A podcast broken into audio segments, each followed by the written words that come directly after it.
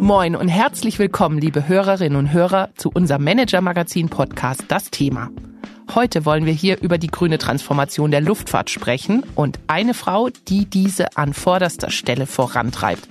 Das ist Sabine Klauke, Technikvorständin bei Airbus. MM und unser Kooperationspartner BCG, wir haben Sabine Klauke gerade als die sogenannte Prima Inter Pares unserer Initiative die 100 einflussreichsten Frauen der deutschen Wirtschaft ausgezeichnet. Mein Name ist Simone Salden. Ich bin stellvertretende Chefredakteurin des Manager Magazins. Und bei mir im Studio heute ist meine Kollegin, unsere Autorin Eva Buchhorn. Hallo Eva. Hallo Simone. Herzlich willkommen. Wir haben schon in der letzten Ausgabe einmal erklärt, was es mit den Top 100 Frauen auf sich hat. Und heute machen wir ganz ausführlich den Deep Dive und sprechen über, beziehungsweise auch mit einer dieser Top-Frauen aus der deutschen Wirtschaft. Liebe Eva, für die Hörerinnen und Hörer, die jetzt diese Top-Frau noch nicht kennen, erklär uns doch einmal, wer ist Sabine Klauke?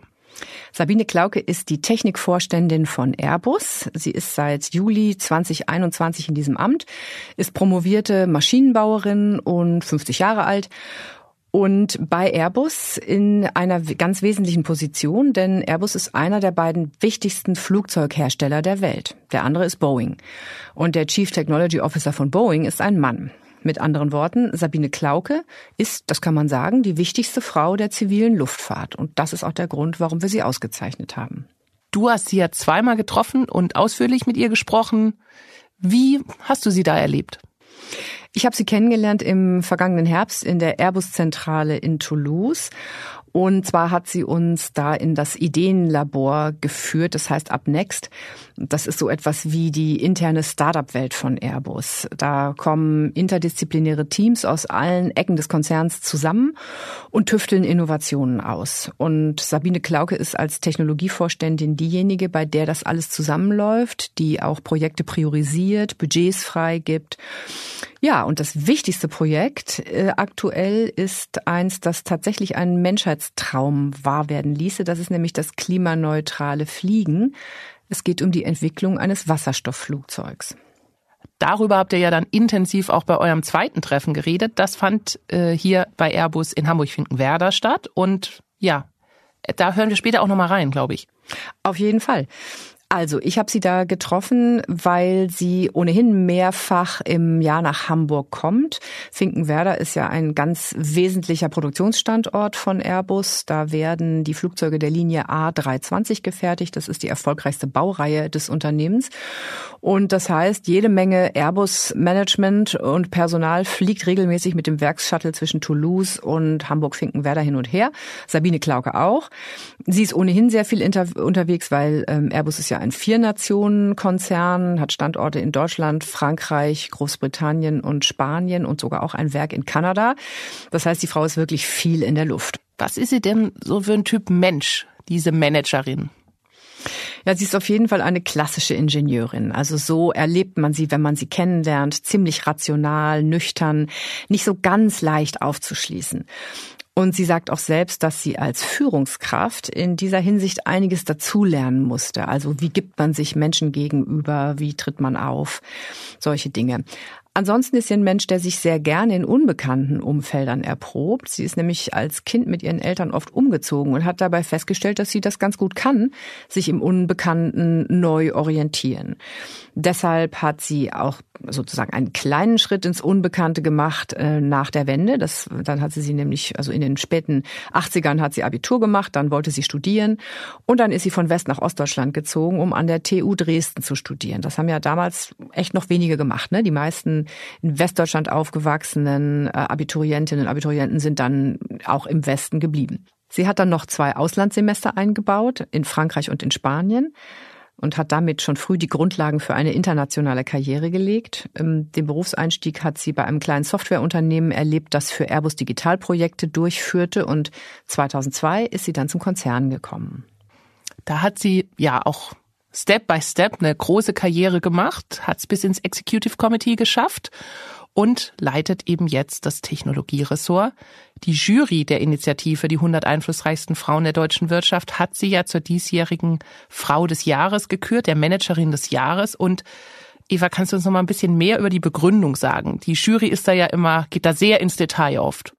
Sabine Klauke ist die erste Ingenieurin, die wir auszeichnen. Wir hatten vorher oft Personalvorständinnen, auch mal eine Gewerkschafterin, auch mal eine Finanzfrau dabei. Und äh, das liegt daran, dass es eben noch nicht so viele Frauen in operativen äh, Vorstandspositionen gab, vor allem im Produktionsressort. Und Sabine Klauke ist damit also eine echte Innovation im neunten Jahr in unserer Liste. Und die Jury zeichnet sie dafür aus, dass sie die zentrale Zukunftsmacherin von Airbus ist. Und es geht bei ihr nicht nur um neue Technik, sondern es geht vor allem auch um Tempo, weil die Luftfahrt ja streng reguliert wird und bald auch strengere Abgasvorschriften auf die Flugzeugbranche zukommen. Und die aktuellen Baureihen von Airbus sind dafür zum Beispiel noch nicht ausgerüstet. Vor allem der Kurz- und Mittelstreckenflieger A320, das erfolgreichste Produkt von Airbus, muss schleunigst sauberer fliegen. Und Sabine Klauke ist dafür nicht nur intern die Treiberin für die Klimaneutralität, sondern sie ist auch eine sehr gute Technikerklärerin. Und das ist wichtig, denn sie muss im politischen Kontext und im, bei den Regulierern erläutern, wie sich die Luftfahrtbranche den Weg zur Klimaneutralität vorstellt. Und das macht sie sehr gut. Sie kann Komplexes sehr einfach herunterbrechen auf die Ebene der Luftfahrt leihen. Okay, das klingt wirklich nach einem besonderen Role Model, diese Ingenieurin Sabine Klauke. Dann hören wir uns doch jetzt mal an, was sie selbst sagt über ihre Aufgabe bei Airbus, über ihre Innovationsprojekte und natürlich das Wasserstoffflugzeug. Hier kommt unser Interview.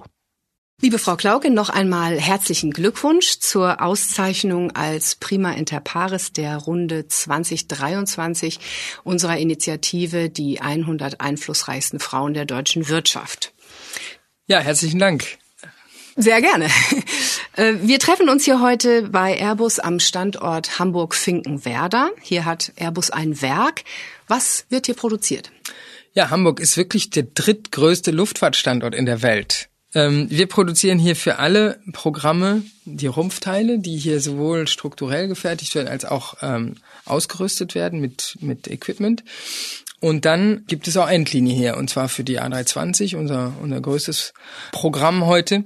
Und A380 ist hier gefertigt worden, A350 wird hier gefertigt. Alle großen Programme werden in Hamburg gefertigt. Wir zeichnen Sie als Rollenmodell für Frauen in Führungspositionen aus und haben Sie für das Manager-Magazin auch porträtiert. Das Porträt findet man auch noch bei uns auf der Website. Aber für alle, die das Porträt noch nicht kennen und jetzt hier zuhören, erzählen Sie doch vielleicht noch ein bisschen äh, mehr von sich. Sie sind sehr früh bei Airbus eingestiegen. Es gab eine Station nach dem Studium, eine berufliche Station vorher, dann kam Airbus. Was hat Sie angezogen? Ja, ich habe Produktionstechnik studiert und bin also auch jemand, der wirklich gerne praktisch äh, zupackt. Optimierung, Verbesserung durch Technik ist so mein mein Leitgedanke. Ja, man kann sagen, ich habe zu arbeiten gelernt in einer kleinen Firma, in einer, in einer technischen Unternehmensberatung. Aber es war klar für mich, dass ich dann, und dort habe ich auch promoviert, dann in ein produzierendes Unternehmen wollte. Airbus kannte ich damals schon und wichtig war für mich, dass man Einfluss haben kann, Impact haben kann, direkt, konkret.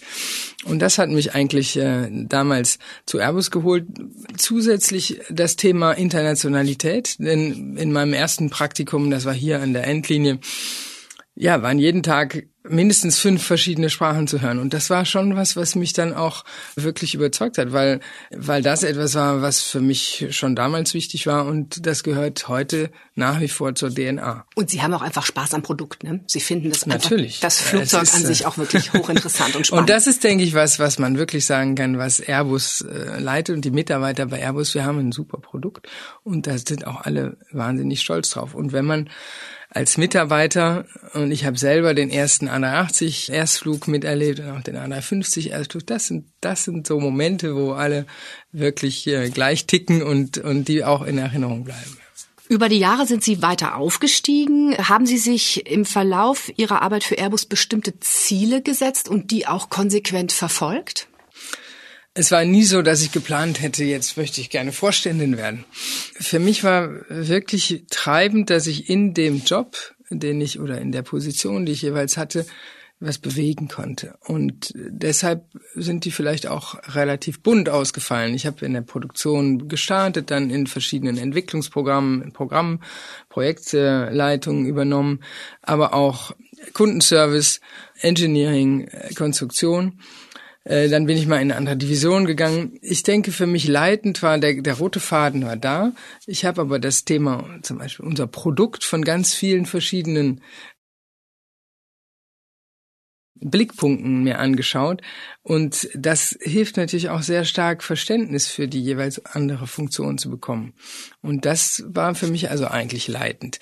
Wo kann ich viel konkreten Impact haben?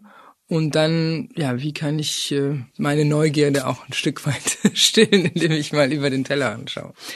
Sie gehören seit Juli 2021 dem Airbus Vorstand an, sind Technikchefin. Auf dem Level kann einen die Arbeit ja im Grunde komplett absorbieren, rund um die Uhr beschäftigen. Wie schützen Sie sich davor, sich von der Arbeit komplett vereinnahmen zu lassen? Wie bewahren Sie eine gewisse Distanz? Wie kriegen Sie den Kopf wieder frei? Also ich habe immer gehört, wenn man einmal auf dem Level angekommen ist, dann hat man gelernt, wie man mit den 24 Stunden eines Tages umgeht, weil die werden ja nicht, nicht mehr. Für mich war es durchaus so, dass ich mir an bestimmten Karriereschritten die Frage gestellt habe, ist das jetzt vereinbar, wie kann ich das machen? Und ich da auch nicht immer sofort zugesagt habe. Ja, da ging es also durchaus darum, dass ich mit meinem damaligen äh, Chef, der mich auch überzeugen musste, dass das geht. Ja? Und das ist ja auch ganz gut, wenn man dann manchmal wirklich eine, eine kleine Reflexionszeit dafür hat. Ähm, für mich ist klar, dass es stark um, um persönliche Regeln geht. Wie ist mein Tag organisiert? Wie ist meine Woche organisiert? Da gibt es Sachen, die kann ich beeinflussen, andere, andere weniger. Und dann der Rest ist Priorität. Sie müssen ganz klar mit Prioritäten arbeiten und ja. Das ist Selbstmanagement, aber ich meinte im Grunde noch etwas anderes. Also mir geht's manchmal so, dass ich einen Zettel neben dem Bett liegen habe, weil mir nachts um drei ein Einstieg einfällt. Ja, und das habe ich mir jetzt neulich äh, mit Kollegen ähm, äh, von Kollegen sagen lassen. Denen geht's auch so. Das heißt, bei mir passiert das meistens unter der Dusche. Eher unter der Dusche als in der Nacht. In der Nacht versuche ich wirklich zu schlafen. Das gehört auch zur Selbstdisziplin. Und das gelingt Ihnen auch. Bis auf äh, die Kinder, ja, ja. Das, das gelingt mir glaub, meistens Das muss man, glaube ich, das habe ich auch gelernt. Ja. Ne? Also man muss zum einen lernen, seine 24, der Tag ist nicht länger als 24 Stunden, aber man muss eben auch, glaube ich, sich immer wieder die innere Distanz geben, eben nicht komplett überwältigt zu werden von ungelösten Themen, von Deadlines, von allem, was auf sie zuläuft, nehme ich an, in dieser Spitzenposition. So, und ich denke, ja, dann gehört dazu zu lernen über die verschiedenen Verantwortungsschritte, wie man auch damit umgeht. Man kann nicht alle Probleme an einem Tag lösen. Das wird nie möglich sein. Für mich war es wichtig, mich selber immer besser kennenzulernen, zu merken, die kleinen Signale zu sehen, wann, wann, wann denn vielleicht äh, der Stresslevel hochläuft und dann auch ein, eingreifen zu können und dann auch am Wochenende wirklich andere ein Einflüsse zu bekommen. Das sind auch Themen, die mir viel Inspiration geben. Wenn ich Kultur mache, Sport, Natur in die Berge gehe, dann fällt es mir auf einmal viel, viel leichter, die Connection zwischen den Dots dann wieder herzustellen. Und das brauche ich ja auch für meinen Job. Das heißt, Sie brauchen auf keinen Fall einen Zettel am Bett. Das ist schon mal gut. Äh, in der Dusche. Kommen wir mal zum, äh, zur Zukunft des Fliegens. Das ist ja auch ein ganz wesentliches Thema, mit dem Sie sich als Technikvorständin bei Airbus befassen. Fliegen verursacht Emissionen, es bedroht das Klima. Müsste man nicht ehrlich sein und sagen, es kann keine Zukunft des Fliegens geben, jedenfalls nicht für alle und jederzeit? Für mich heißt es eher nicht, ob wir noch fliegen, sondern wie wir in Zukunft klimaverträglich fliegen. Denn dass wir weiterhin uns vernetzen müssen, Mobilität brauchen, hat uns, denke ich, gerade die Pandemie nochmal gezeigt und das nach der Pandemie, wie, wie wir Vernetzung brauchen, wie wir es sowohl wirtschaftlich als auch persönlich brauchen. Äh, und insofern ist für mich wirklich die Frage, wie wird Fliegen Teil der Lösung? Ja, wie machen wir es klimaverträglich? so dass wir weiterhin fliegen können, so dass auch unsere Kinder weiterhin die Welt erobern und kennenlernen können, so wie wir das in unserer Generation haben machen können. Und wie ist denn der Stand beim klimaneutralen Fliegen? Wann ist es soweit? Die Industrie hat sich als als als äh, gemeinsames Thema committed in 2050 komplett klimaneutral zu sein.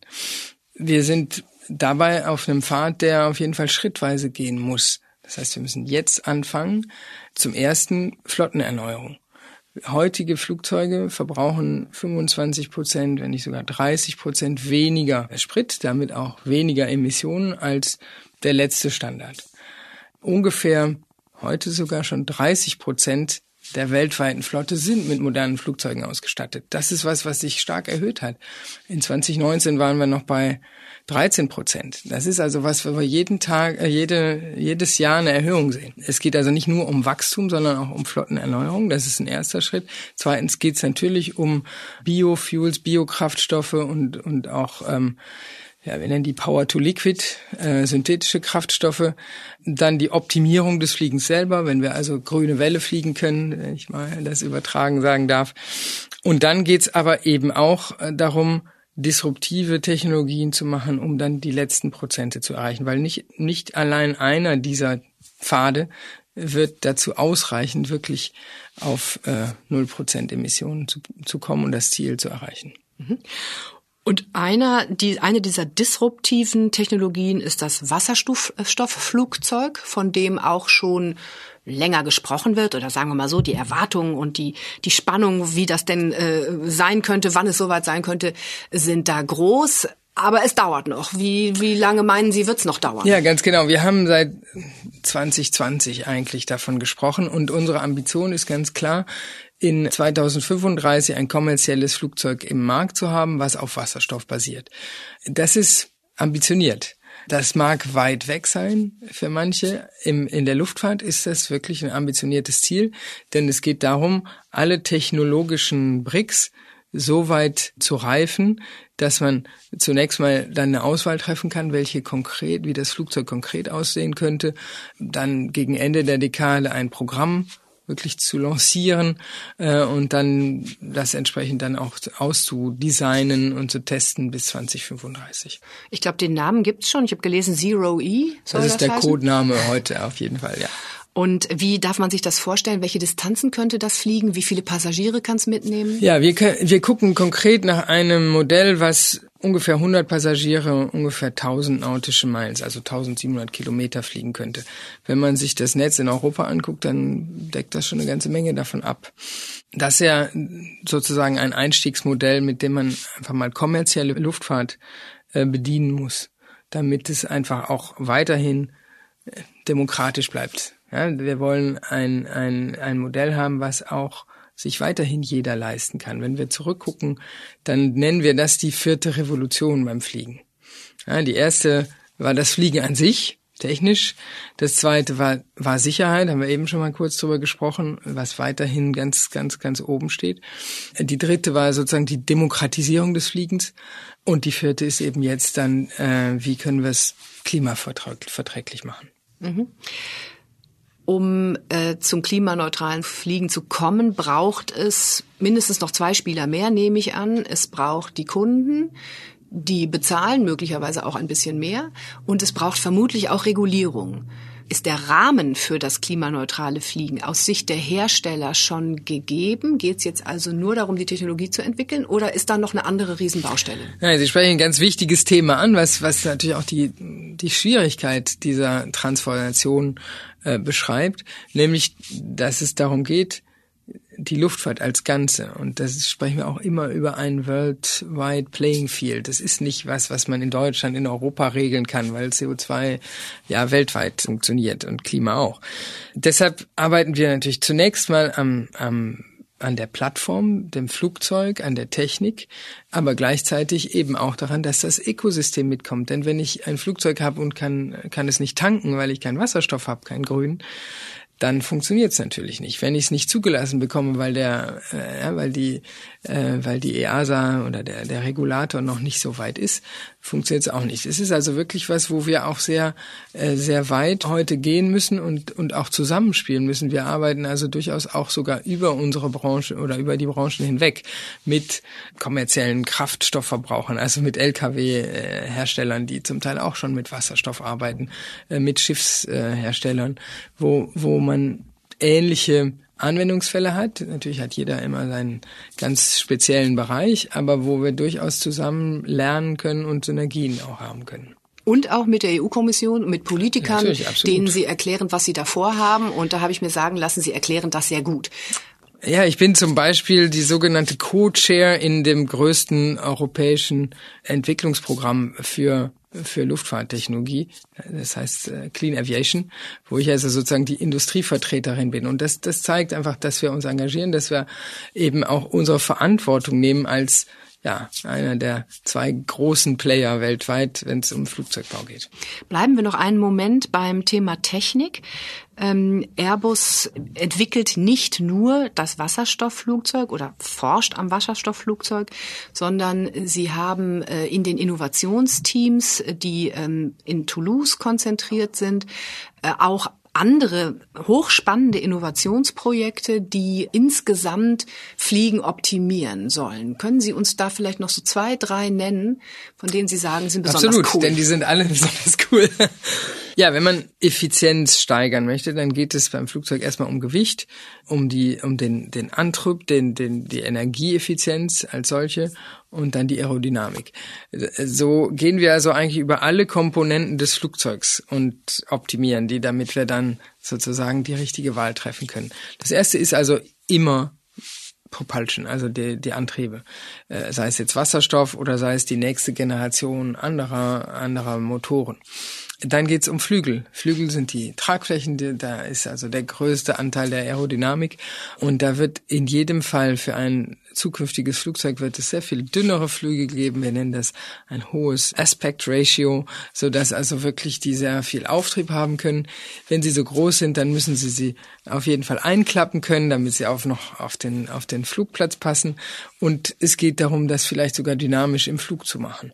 Dann geht's weiter im, im Rumpf und in der Kabine. Hier geht es sehr stark um, um Materialien, Leichtbau je leichter wir das Flugzeug machen können, desto mehr Einsparungen können wir, können wir haben. Aber auch um modulare Bauweise, industrielle Bauweise, um das Flugzeug äh, weiter, weiter auch ökonomisch viable zu haben. Mhm. Und es geht, soweit ich weiß, auch um ähm, um, um äh, Vogelfluglinie. Also es geht auch darum, dass sie äh, zum Beispiel, das hat mich fasziniert, dass sie äh, versuchen zu testen, wie ähm, mehrere Flugzeuge in optimaler Linie hintereinander herfliegen, um sich sozusagen Windschatten zu geben. So würde ich das jetzt mal untechnisch ausdrücken. Ist das richtig? Ja, wir haben sogenannte Innovationsteams in unserem, ja, da haben wir selber eine Art Start-up gegründet, UpNext, das wir in verschiedenen Standorten haben, wo wir eben gut Leute auch mixen können zwischen unseren eigenen Experten und digitalen Experten, äh, Data-Analysten. Und äh, das Beispiel, was Sie gerade ansprechen, da geht es eben wirklich darum, ja, wenn wir die Fluglinie optimieren können und zum Beispiel die, Flü die Flugzeuge in sogenannten sozusagen Schwärmen fliegen lassen können, wie, wie jetzt die Gänse im Vogelflug in so einer V-Formation, dann sind die sozusagen im eigenen Aufwind von, von den Flugzeugen vorher. Und wir haben das probiert. Wir sind über den Atlantik geflogen von Toulouse nach Montreal mit zwei A350, die also so im drei Kilometer Abstand gekoppelt waren. Und wir haben sechs Tonnen CO2 eingespart, also fünf Prozent. Das ist eine ganze Menge. Mhm. Ja, und, und solche Themen kann man heute machen, wenn man digitale Digitalisierung koppelt mit ja, Flugzeugsystemtechnik. Und, und das sind eben Themen, die wir an, an allen Ecken des Flugzeuges auch wiederfinden. Ja, es geht also ums Flugzeug und es geht ein Stück weit um das System Fliegen der Zukunft. Ja. Sie haben geschildert, wie Sie ähm, innerhalb von Airbus für Innovation sorgen und Sie als Technikvorständin äh, stehen da auch sozusagen als oberste Chefin mit in der Verantwortung. Was Sie da machen, geht ja nur mit viel Kreativität und Innovationsfähigkeit. Und die Ingenieurstruppe, die Sie anleiten, könnte ich mir vorstellen, schießt doch vielleicht auch mal übers Ziel hinaus, verbeißt sich mal in Details, entwickelt besonders kühne Ideen. Wie führt man so ein quirliges Innovationsteam?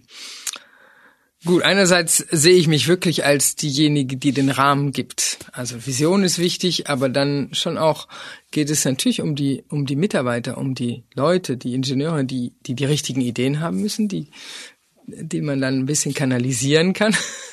Und ja, manchmal haben wir auch zu viele äh, Ideen. Ja, ähm, aber ich denke, wir haben das, was uns eigentlich leitet, ist einerseits unser Purpose der, des Unternehmens und wir wissen eigentlich genau, in den nächsten fünf bis zehn Jahren steht diese große, das große Thema Transformation, klimaneutrales Fliegen im Vordergrund. Das heißt, wir haben unsere ja, unser Leitstern haben wir ganz klar. Und alles, was da reinpasst, funktioniert dann auch.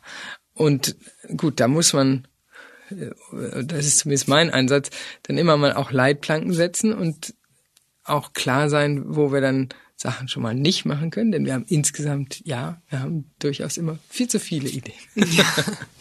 Okay, ähm, aber ganz persönlich gefragt, Menschenführung ist ja auch eine Disziplin, die man als Top-Führungskraft über die Jahre entwickeln muss. Was haben Sie da gelernt in Ihrer Zeit bei Airbus über sich?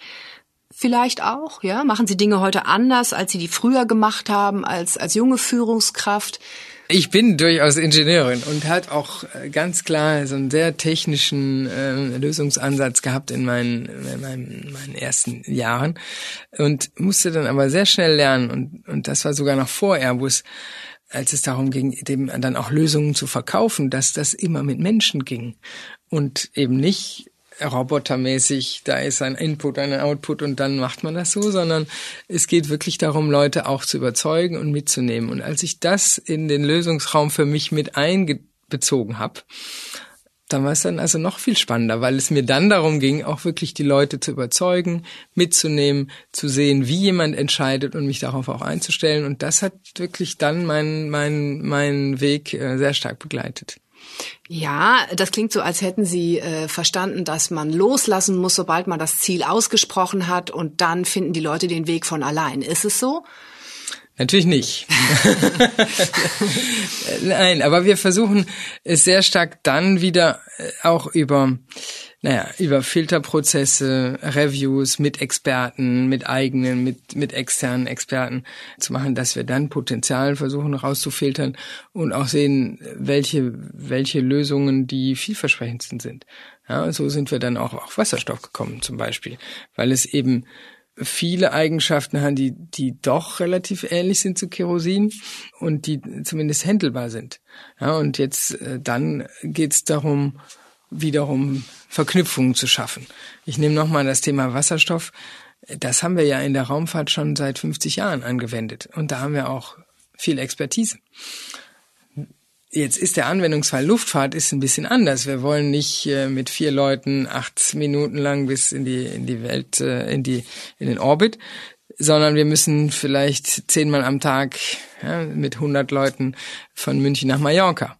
Ja, das sind, da ist der Unterschied und das ist das, was wir jetzt im Moment schaffen müssen.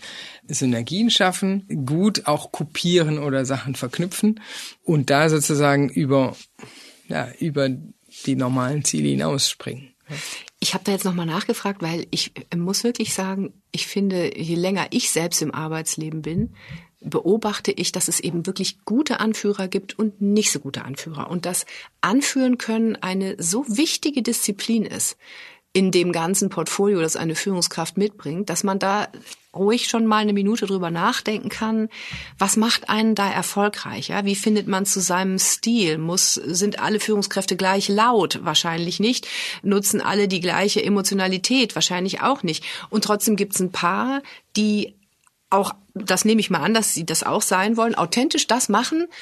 Also Sie drücken sich als Sabine Klauke ja so aus, wie Sie als Sabine Klauke sein wollen, ja, und bringen das aber wunderbarerweise überein mit den Anforderungen eines Konzerns, den Sie mitleiten. Und darum habe ich nachgefragt, was Sie über sich gelernt haben, was Sie über Menschenführung gelernt haben, was Sie ja, was sozusagen die Essenz dessen ist. Also ich kann zumindest noch mal ein paar Sachen zusammenfassen, die ich über meinen Weg mhm. gelernt habe, äh, über mich vor allem.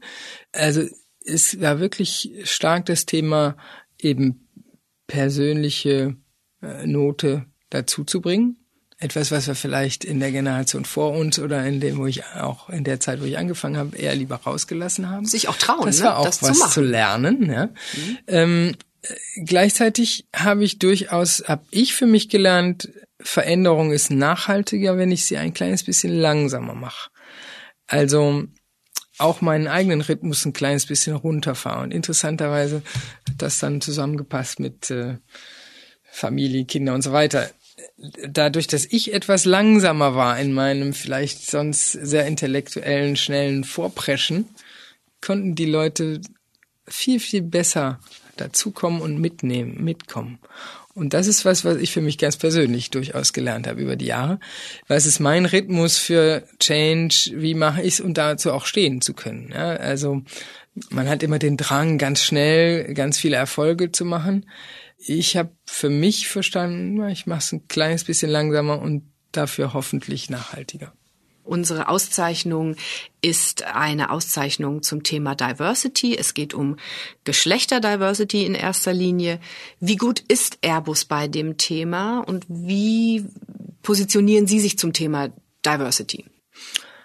Gut, also erstmal ist mir wichtig dabei Diversity, da geht es um Diversity ganz allgemein.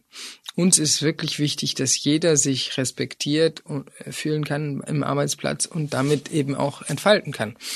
Und da geht es natürlich um Gender Diversity, aber es geht auch um alle möglichen anderen Diversity-Formen und Inklusivität vor allem. Und das ist was, was wir ja einerseits als so europäisches Unternehmen relativ früh gelernt haben, aber dann auch wieder stark erweitern mussten. Wir sind ein globales Unternehmen, wir sind eben nicht ein Unternehmen von nur Ingenieuren und die alle gleich denken und so läuft's, sondern das sind die Themen, die uns heute beschäftigen. Wir haben große Ambitionen und es geht natürlich auch um Frauenförderung dabei, weil ja, ich bin davon überzeugt, dass der richtige Mix es dann macht. Das geht alles immer ein bisschen zu langsam, aber trotzdem gibt es ein paar Sachen, wo ich auch stolz drauf bin. Also ich habe jetzt gerade Jahresende habe ich nochmal auf unsere Zahlen geguckt. Wenn ich im Technikbereich, also Engineering und Technologie gucke, dann sind wir über die letzten fünf Jahre von zehn Prozent Executives auf 22 gekommen. Ja, in Frauen, also in, in Frauenanteil. Mhm. Das ist richtig gut. Wir haben jetzt relativ viele Leute eingestellt über die letzten äh, Jahre. Da achten wir natürlich ganz besonders darauf, dass wir erstens wirklich auch junge Leute einstellen, dass wir da Frauenanteil, dass wir internationalen Anteil äh, wirklich äh, beachten und wir sind bei den unter 30-Jährigen bei über 30 Prozent. Und das sind Sachen, die schon wirklich einen Unterschied machen. Ja, denn äh, bisher oder am Anfang haben wir immer versucht, die 17 Prozent so langsam uns da hochzuarbeiten.